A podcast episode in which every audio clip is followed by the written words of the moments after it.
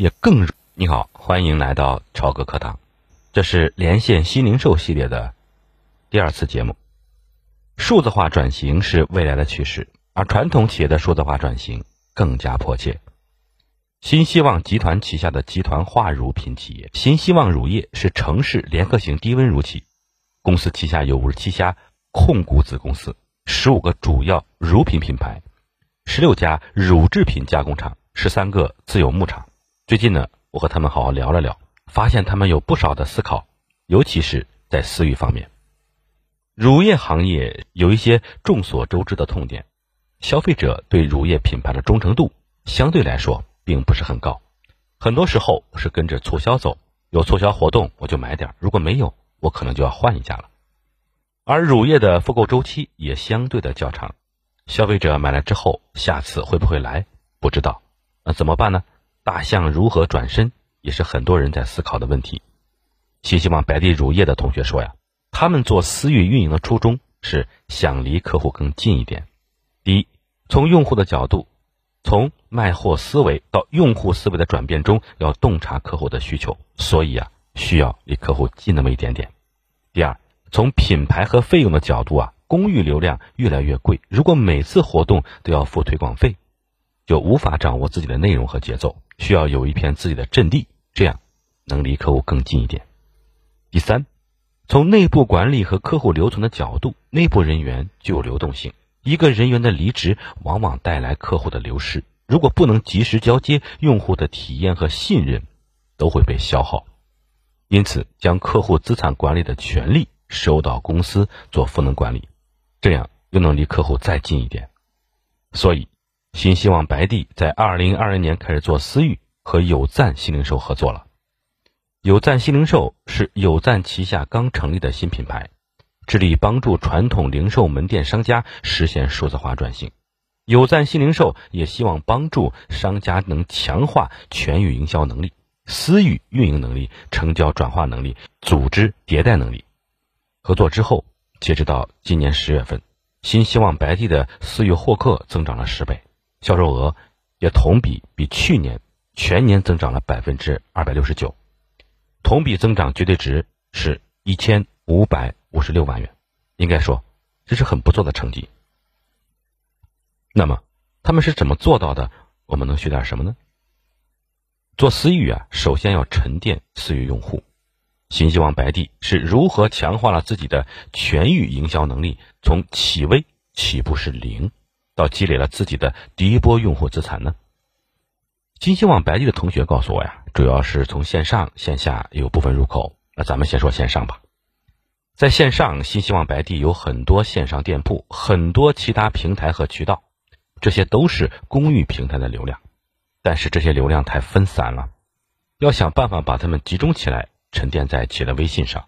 所以，新希望白帝使用了有赞企业微信助手的涨粉组件功能。在用户可能路过的节点，比如说产品的展示详情页上，比如说支付订单后的弹窗，都配置了企微二维码。这样，用户在购买前、购买中、购买后，不管哪一个环节都可以看到企微的入口，实现了有效导流和沉淀。新希望白的同学还告诉我，其中有赞企的微信助手的一个功能，让利涨粉，给首次添加企微的客户定向发放信任券。对用户的吸引力非常大，有效且精准的将流量从公域转化到私域。为什么呢？因为新希望白帝的价格管控非常严格，不会轻易的变动价格，而给用户发放优惠券是实打实的折扣，操作上也比较简单，也因此比较容易的转化到了企业微信上。刚刚说的是线上，那线下呢？在线下，在接触用户多个场景中投放物料去做触达。新希望白地的同学呢，给我举了个例子，比如说奶瓶的嗯，奶瓶的瓶标不能浪费啊，这是一个多好的触点，在瓶标上印着企微的二维码。比如说大促活动期间给客户发放传单时，传单上也要印着企微二维码。还有用户自己到线下奶站时，站长也会邀请用户添加企业微信，希望能更好的服务他们。这些方法都可以在公域流量池中把用户导流到私域的。企业微信中，新希望白帝完成了零到一，又是如何从一到十实现了私域流量池的持续增长呢？裂变，裂变又有两个增长来源，第一是先推官，外部分销员带来的用户增长。先推官是从群内的用户中招募，他们原本就是新希望白帝产品和服务的忠实粉丝，因此在推广客户时更具说服力和亲和力。推广来的客户又会经过商城的获客漏斗进入到私域。第二是社群内的互动裂变，每个月新希望白帝都会做一些活动，比如说拼团购、朋友圈集赞、邀请好友助力得红包等等，这些活动也能带来更多的互动裂变。那么这样的做法。效果如何呢？新希望白帝同学告诉我，在二零二一年初将有赞店铺与企业微信打通后呢，企业私域池得到了快速的增长。截至今年十月份，沉淀客户数是去年的十倍。新希望白帝就在有赞新零售的帮助下，强化了自己的全域营销能力，触达了更多用户，沉淀了自己的私域流量。把公域沉淀到私域，这是第一步。后面还有运营和转化，这就需要企业强化私域运营能力和成交转化能力。新希望白帝是怎么做到的？他们也总结了两点：内容运营和氛围设计。内容运营怎么做？关键点是提供有价值的内容。在私域运营能力中，内容生产是核心，运营触达是手段。给用户提供有温度、有价值的内容是最重要的。新希望白帝打造了黑小优 IP 先推官形象，他们为黑小优配置了统一的头像、名称、专属定制表情包、定制话术，并为其打造了专业营养师的人设。作为和客户交流的窗口啊，每一个黑小优 IP 的背后都是一个真实的人在交流，实时收集客户的需求，并反馈至相关部门整改并跟踪进度，然后呢，设置社群运营的 SOP。黑小优先推官会分享关于牛奶的知识、亲子育儿的知识、天气提醒小贴士，而关于产品和服务的疑问，对于黑小优的回复速度，内部要求也非常严格，秒回。新希望白夜同学说了一句话，我觉得特别好：私域运营的时候呢，还是要想清楚能给用户带去什么价值，干什么买什么。很多人都把心思放在了最后，让客户买什么。但是忽略了我们要干什么。他们选择提供有价值的内容，让让用户有获得感，拉近与用户的距离。可是这么多群怎么运营？他们通过有赞企业微信助手的快捷回复和客户画像功能，能轻松管理很多消息。只要把图文内容上传到素材库，员工就能一键发送。此外，加上企业自带的。自动小助理回复等功能，这样效率就大大提升了。新希望白帝的同学说呀，在日常情况下，一个人能管理一百四十个社群，有了好内容，才能产生信任嘛。那氛围如何设计呢？营销活动设计啊，是为了强化成交转化能力。干了什么之后，才能卖点什么？新希望白帝十分注重氛围感的营销。一场活动之前，会做长达一周甚至更久的储水。让群里慢慢热闹起来，等待活动开始的时候爆发。这就像烧水，你把一切准备好，开始加热，温度逐渐升高，最后水沸腾了。在群里，他们会办周三鲜奶日的抢券活动，会做早餐七天打卡活动，然后鼓励客户分享自己的喝奶日常，分享自己的订单，反映了客户真实的生活状态和产品体验。这些真实的分享也更容易打动其他的人。但是如果还有用户没有下单怎么办？新希望白帝的同学说呀，很多人做社群活动仅仅在线上和客户是网友关系。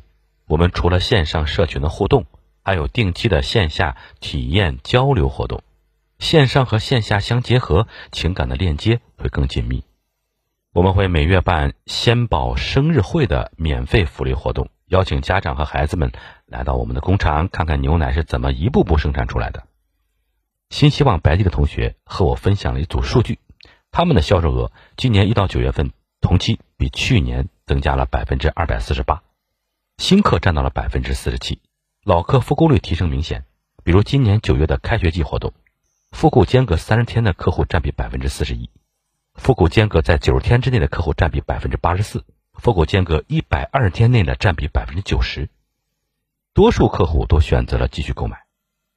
新希望白帝也在有赞新零售的帮助下，强化了自己的私域运营能力、成交转化能力，提供了有温度、有价值的内容，实现了更好的转化。